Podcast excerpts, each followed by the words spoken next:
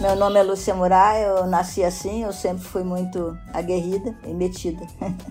Um país sem memória é um país sem futuro. Essa é a frase que está gravada no Estádio Nacional, em Santiago do Chile, para lembrar que naquele estádio foram cometidas inúmeras prisões e torturas durante a ditadura de Pinochet. Nesse episódio, a gente vai falar sobre a importância da preservação da nossa história, vamos falar sobre cinema e sobre ditadura militar aqui no Brasil e em outros países da América Latina. Martinha, para mim essa frase, um país sem memória, um país sem futuro, devia estar tá escrita em todas as paredes desse país, tatuado no nosso corpo. Nosso bate-papo de hoje é com a cineasta Lúcia Murá, que tem sua história de vida entrelaçada com a história do nosso país. A experiência da ditadura e da prisão está presente em grande parte dos filmes dela, como longa Que Bom Te Ver Viva, de 1989, e Quase Dois Irmãos, de 2005. Com vários prêmios no currículo, Lúcia lançou este ano o filme Ana Sem Título, que mistura documentário e ficção. Se você se interessa por história e por cinema, fica com a gente.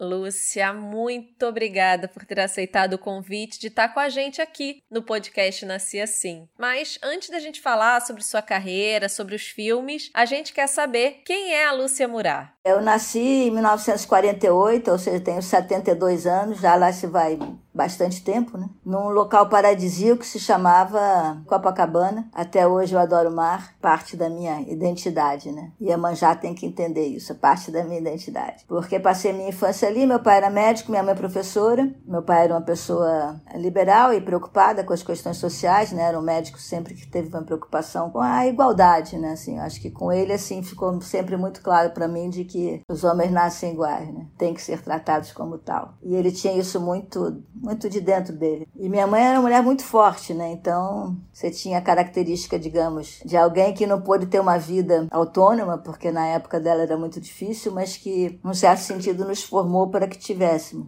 Avançando um pouquinho no tempo, em 67, já no período da ditadura, você começou a fazer economia na Universidade Estadual do Rio de Janeiro, a UERJ. Como é que foi essa época do movimento estudantil e da luta contra a ditadura? Antes disso, 64, eu tenho muito orgulho de dizer que outro dia eu soube, através de um amigo meu que morava no prédio, que o único apartamento do edifício, que era um edifício de classe média alta, que era o único apartamento que não pôs bandeirinha a favor do golpe de 64, porque meu pai era contra. Eu queria muito ser uma intelectual em Paris, tem muitos amantes, como Simone Beauvoir e tal. Era muito ligada em Simone Beauvoir, era muito ligada em literatura em geral. Mas acabei indo para a faculdade de economia e caí numa faculdade em que o movimento estudantil era muito forte. Né? Eu entrei na faculdade em 67, foi quando começa a repressão muito grande contra o movimento estudantil e era impossível que qualquer pessoa com mínimo de sensibilidade não se ligasse. E apesar de eu não ter até aquele momento nenhum tipo de preocupação política, a violência com que os estudantes foram tratados e estavam sendo tratados me levou a me identificar com as pessoas que estavam fazendo o movimento estudantil. Naquela época, eu logo depois fui eleita é, representante de turma, em 68 eu era vice-presidente do Diretório da Economia, e aí já estava mil no movimento estudantil, 68 foi aquele ano incrível, né? Teve muitas tragédias, como o assassinato do Edson Luiz, mas foi também um ano para gente, né? Que principalmente para as mulheres, né? Um ano de muita abertura, né? Porque foi quando a gente mudou tudo, né? Quer dizer, as famílias de classe média, que as filhas tinham que casar virgem na igreja e tal, de repente estavam com as filhas pregando amor livre, era uma mudança absurda absurda, mesmo. Eu acho que essa foi a grande mudança, assim. E 68 eu me lembro como um momento muito de, de, de rebeldia e de, de ascensão dessa rebeldia e de força, né? No segundo semestre de 68, a gente mais ou menos já estava prevendo que ia acontecer um retrocesso, porque no primeiro semestre teve a passeata de 100 mil, houve uma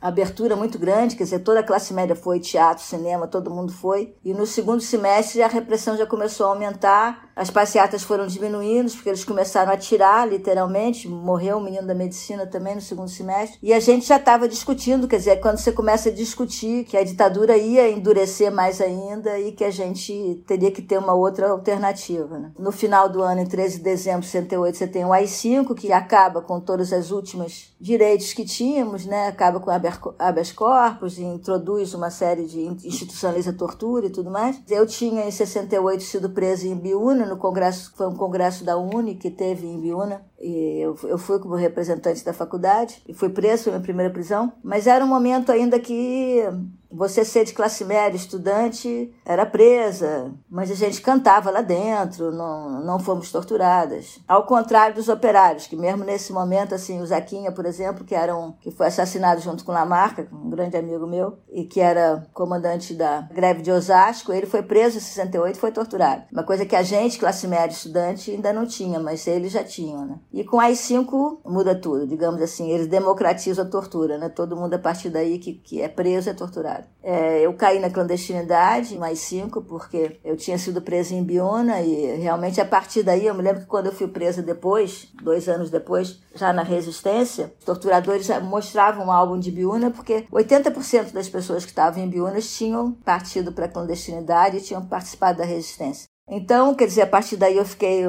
clandestina durante dois anos e fui presa de novo em, em março de 71 e fui muito torturada, quer dizer, aí eu fui pro doicode, fui torturada durante três meses e depois fiquei presa quase quatro anos. Essa experiência, obviamente, acaba por definir toda a minha vida e acaba por me levar a preocupações básicas sobre o que é a violência, o que é o ser humano, como é que alguém é capaz de fazer uma coisa dessas. São perguntas que vão te perseguir o resto da vida. Né? E todo o meu trabalho, de alguma maneira, tenta um pouco fazer essas perguntas, né? mais do que responder, que eu acho que a gente não consegue, mas tentar se aproximar dessas questões. Né? E foi nessa época que o cinema entrou na sua vida? Eu sempre escrevia, eu quando saí da cadeia era uma situação muito difícil, porque meus amigos estavam assassinados, eu estava no exílio e tal. Voltei a escrever, mas era proibido ainda, porque não tinha tido anistia, então escrevia sob pseudônimo e tudo. E fui me ligando ao pessoal de cinema. Eu já era muito ligado ao cinema, porque eu sou parte né, de 68 da chamada Juventude Paysandu, que assistia os filmes do Paysandu, os filmes né, no Velho Vaga, Cinema Novo e tal. O jornalismo e o cinema andavam mais ou menos juntos. Assim, por exemplo, o Globo Repórter fazia seus programas em reversível. Reversível era um positivo. Você filmava e revelava direto. Era filme, porque o que você tinha de, de vídeo ainda era muito ruim, né? Que era uma TIC, ainda era resolução muito ruim.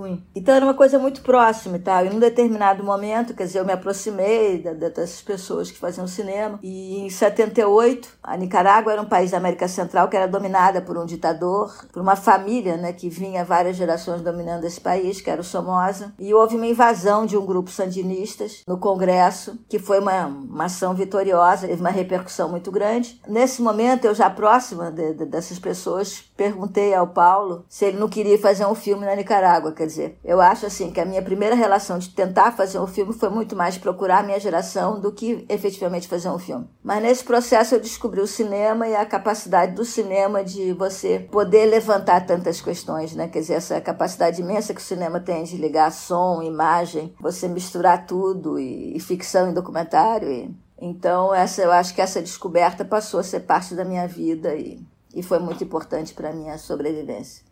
Quando você começou no cinema, havia poucas mulheres na direção. E não só isso, fazer cinema no Brasil nunca foi muito fácil, né? Com poucos recursos, com censura. Que desafios você enfrentou no começo da sua carreira?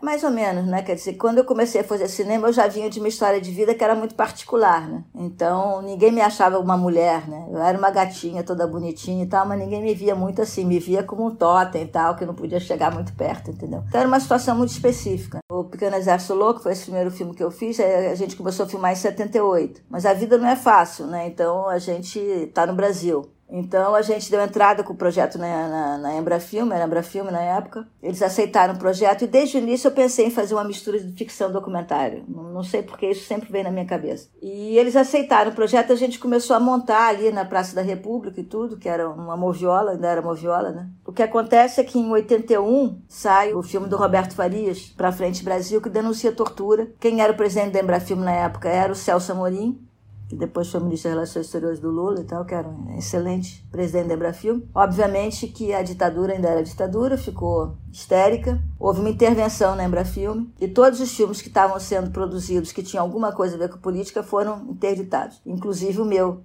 Então, o filme que eu tinha filmado em 78, 79 foi suspenso. Então, eu fiquei com aquilo. Só em 84 eu consegui terminar o filme como um documentário média-metragem, com a ajuda de uma produtora de São Paulo e da, do Conselho Mundial de Igreja. E foi uma coisa muito uma decisão assim. Esses caras mandam na minha vida, fazem tudo, agora chega, entendeu? Eu quero fazer alguma coisa até o final. Então, foi muito uma decisão nesse sentido, entendeu? Com esse filme, quer dizer, eu ganhei alguns prêmios. Posteriormente, eu fiz uma proposta, quer dizer, a Embrafilme teve um edital de, de média-metragem documentário, eu fiz uma proposta sendo Que Bom Te Ver Viva, que é o primeiro longa-metragem, em que eu menti um pouco, entendeu? Eu falei que era só um documentário e tal, com prisioneiras. Mas eu, desde, desde esse início, eu sabia que eu queria fazer um filme que misturasse ficção e documentário, porque eu achava importante que essas diferentes formas fossem abordadas. Eu achava que você, só tendo a descrição das torturas, você levava o espectador a ter uma relação apenas de piedade com aquelas pessoas. Aquelas relações muito ruins que você tinha da sobrevivência, você não podia representar isso, até porque também o filme é dedicado às pessoas que enlouqueceram, as pessoas que enlouqueceram já estavam enlouquecidas, também não conseguia trabalhar. E que era o que eu tinha trabalhado na psicanálise.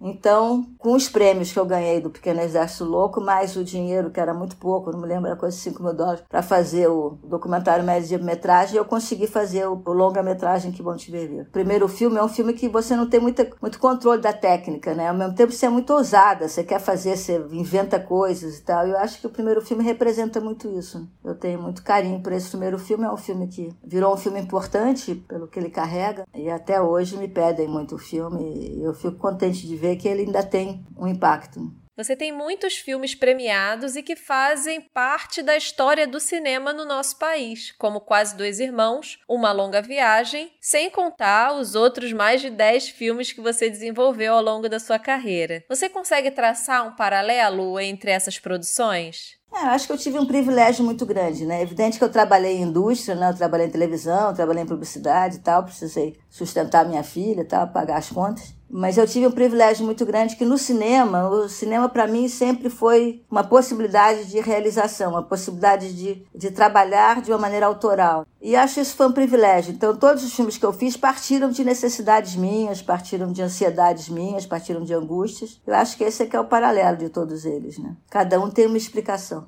E você lançou recentemente o filme Ana, sem título. Conta um pouquinho para quem está nos ouvindo sobre essa produção. Como é que surgiu a vontade de fazer esse filme novo? Eu acho que essa questão desse trabalho de ficção documentário está desde o meu primeiro filme. Assim, é uma ansiedade que teve, que não era uma coisa específica minha, né? Eu até achava, na época você não tinha internet, não tinha nada, você achava que tudo que você estava fazendo era absolutamente pessoal. Mas na medida que eu comecei a andar com o Que Bom Te Viver por festivais internacionais, você vai ver que isso é uma, era uma tendência, uma tendência do mundo. Era uma tendência do mundo porque tanto a ficção quanto o documentário estavam precisando romper aquele limite. Então era uma coisa que estava acontecendo. E eu acho que é uma coisa que eu sempre trabalhei, mesmo nos filmes inteiramente ficcionais, de alguma maneira eu sempre trabalhei com pesquisa, de alguma maneira às vezes tem uma interferência documental, como no documental tem uma interferência da ficção. E eu acho que o Ana Sem Título foi uma radicalização disso que até eu mesma me espantei, porque é uma radicalização tremenda, né? Eu não posso nem explicar muito, porque dá spoiler, as pessoas o barato do filme é você encarar como se fosse um documentário e depois no final você vai ter uma surpresa. Então, foi um filme, a gente está lançando agora, infelizmente as condições são muito precárias, mas eu espero que as pessoas possam ver o filme. Ele é um filme que começa a partir de eu fui ver uma peça de teatro, ele é inspirado numa peça de teatro chamada A Mais Futuro que Passado, de um grupo de jovens feministas. E tinham dois dispositivos nessa peça que me atraíram, que foi a cartas que, que essas artistas plásticas tinham feito entre si, tinham trocado entre si, e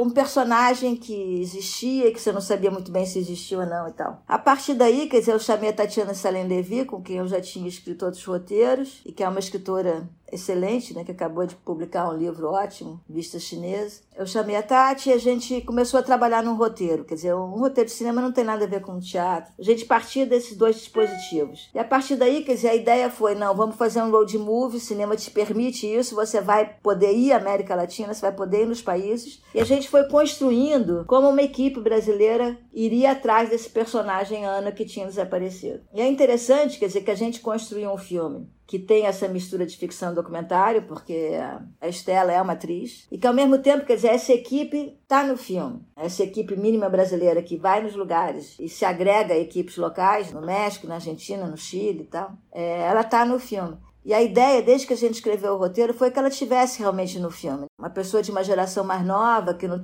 não teria tido a experiência da ditadura, como é que ela se sentia vendo aquelas coisas. Teve uma coincidência também muito boa, porque o filme se baseia numa exposição chamada Mulheres Radicais, que era uma exposição que tinha aberto em Los Angeles, depois no Brooklyn, em Nova York. As curadoras foram muito solidárias e tinham me mandado o catálogo e tal, eu tive acesso a tudo. E eu e a Tatiana trabalhamos em cima desse catálogo, definindo que, com que artistas a gente iria trabalhar e tudo. A grande coincidência favorável foi que pouco antes da gente começar a filmar, a Pinocateca de São Paulo abriu a exposição. Então nós pudemos abrir o filme mostrando essa exposição, que é uma exposição extremamente forte, né? E é maravilhoso, porque ao mesmo tempo você conhece uma ou outra atriz brasileira, uma ou outra artista brasileira que está ali, mas você não conhece. Quer dizer, mesmo a gente, a gente não conhecia a maior parte dos artistas latino-americanos que estavam ali. Essa coincidência foi muito boa e a abertura do filme, né? São as mulheres radicais. É, e a gente parte da exposição para as cartas e das cartas para a procura da Ana, e é essa mistura, quer dizer, aí você vai, o trajeto que a gente construiu dos países é o trajeto que é dado pelas cartas, à procura da Ana. E em cada país a gente levantou algumas artistas e o que tinha delas, né? Quer dizer, não somente as suas obras, mas também a sua história. Então é um filme assim que foi muito prazeroso fazer, foi muito prazeroso andar pela América Latina, foi muito prazeroso encontrar essas mulheres, conhecer essas mulheres, conhecer as suas obras e as suas histórias. É, o que teve também, eu acho, a questão dos direitos humanos, a questão das ditaduras, se fizeram muito presentes, porque é uma coisa que me espantou muito quando, porque eu, eu fui a todos esses países antes de filmar, claro, para poder fechar com os produtores locais, para poder definir quem que, quais eram os atores, quem que ia ser entrevistado e tal, tudo isso foi definido previamente. Quando eu chegava, quer dizer, o que me espantava é que, diferentemente do Brasil, todos esses países têm uma memória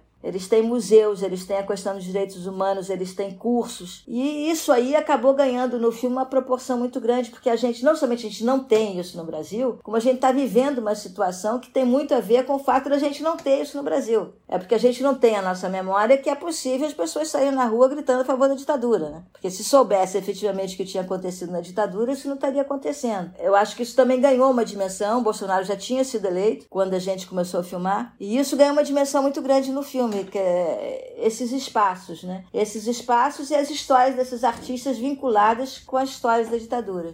Você viveu a ditadura aqui no Brasil, já conhecia um pouco da história da ditadura em outros países, mas ao longo do processo de produção do filme Ana sem título, quais foram as principais descobertas que você fez? Eu acho que o principal foram as artistas, né? Quer dizer, a gente praticamente não conhecia essas artistas latino-americanas e você tem personagens incríveis, né? Como a Katy Orna, que tem uma história que vem desde a resistência ao nazismo, de ter trabalhado com Brecht, depois é uma história incrível. Depois depois vai para a Guerra Civil Espanhola, fotografa a Guerra Civil Espanhola, faz um trabalho surrealista em Paris maravilhoso e vai para o México. Você tem desde essas mulheres que têm uma história de vida que praticamente é a história do século XX. Você tem mulheres como a, a Lotte Rosenfeld, que eu não conhecia o trabalho do CADA, por exemplo, que foi o, o grupo que ficou, mesmo durante a ditadura do Pinochet, ficou tentando fazer um trabalho de resistência através das artes plásticas e que criou aquela consigna, chamam consigna no mas, que acabou sendo a palavra de ordem principal para derrubar o Pinochet, no no, no mais. Então, isso tudo eu não conhecia nada disso, entendeu? Eu não conhecia mesmo, assim, nem eu nem a Tatiana, quer dizer, conhecia, ouvi, ouvi falar algumas e tal, e, e foi muito interessante. Do ponto de vista, assim, das situações, eu conhecia. O que eu não conhecia era como é que essas situações estavam sendo resgatadas, né? Então, no México, assim, eu, eu sabia do massacre Tlatelolco, que eu já tinha ouvido falar e tal, mas não conhecia os detalhes. E aí você tem um museu que tem tudo ali lá dentro, você tem uma pessoa que tem escrito livros e tal, e tá lá, e e essa coisa mexicana incrível, dessa mistura daquela praça, né, que eles chamam da Praça dos Três Poderes, porque tem os astecas, você tem os espanhóis, colonizadores, e você tem a modernidade. No Chile, por exemplo, eu fui ao Estádio Nacional para fazer o filme. Como eu falei antes, quer dizer, eu, eu fiz tudo antes de filmar, claro, porque tinha que definir o que, que ia filmar, o que, que não ia. E é espantoso que você tenha dentro de um estádio de futebol uma galeria que está preservada como foi na época do golpe e que está escrita aquela frase incrível, né? Num, um país sem memória é um país sem futuro. Então, tudo isso foi um aprendizado, né?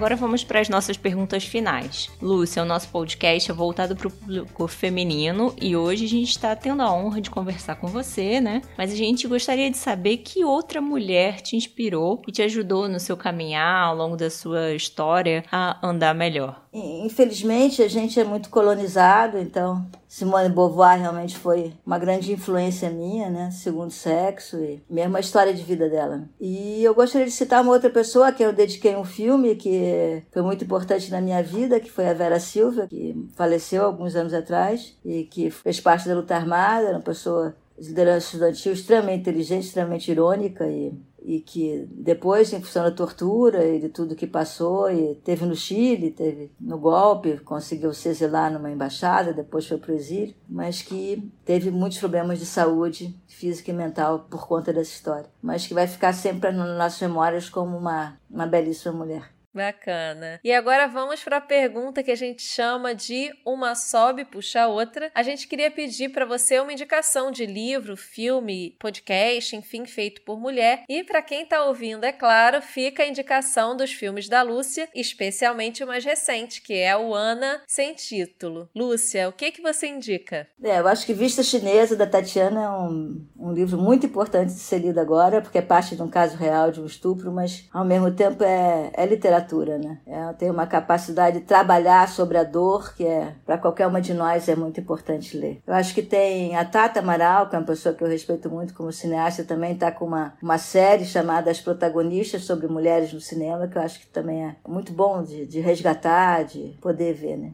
Lúcia, você falou sobre o nosso papel de lutar para que esse período da ditadura não retorne e para que a gente possa preservar nossa memória, nossa história. Que conselhos você daria para as pessoas jovens que estão lutando por direitos nos dias de hoje? Eu acho que é continuar lutando mesmo, né? Quer dizer, eu acho que vocês, mais do que ninguém, sabem do que, é possível, quais são os limites, o que, que se pode ou não se pode. Acho que é importante é confiar, entendeu? Talvez aos 72 anos eu não consiga ver o Brasil que eu gostaria de ver. Não sei se eu vou viver até lá. Mas eu acho que tem uma coisa que a minha história demonstra, né? Esses períodos passam. Esses períodos passam, a gente vai sair deles, né? Eu acho que isso é vocês têm que ter consciência disso. É, é importante lutar sim, porque esses períodos passam e vão acabar.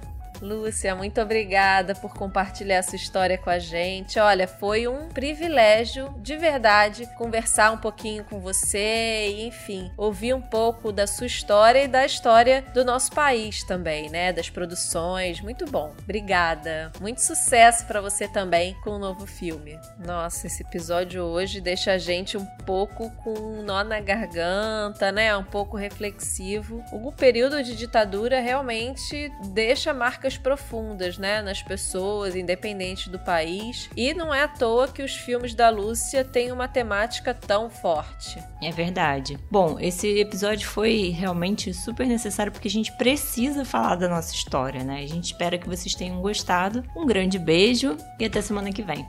O podcast Nasci Assim é uma criação das jornalistas Leone Gouveia, no caso eu, e Marta Valim. E a gente também faz a produção, o roteiro, a apresentação e a divulgação dos episódios. A edição deste episódio e apoio de divulgação foram feitos por Jonathan Parol.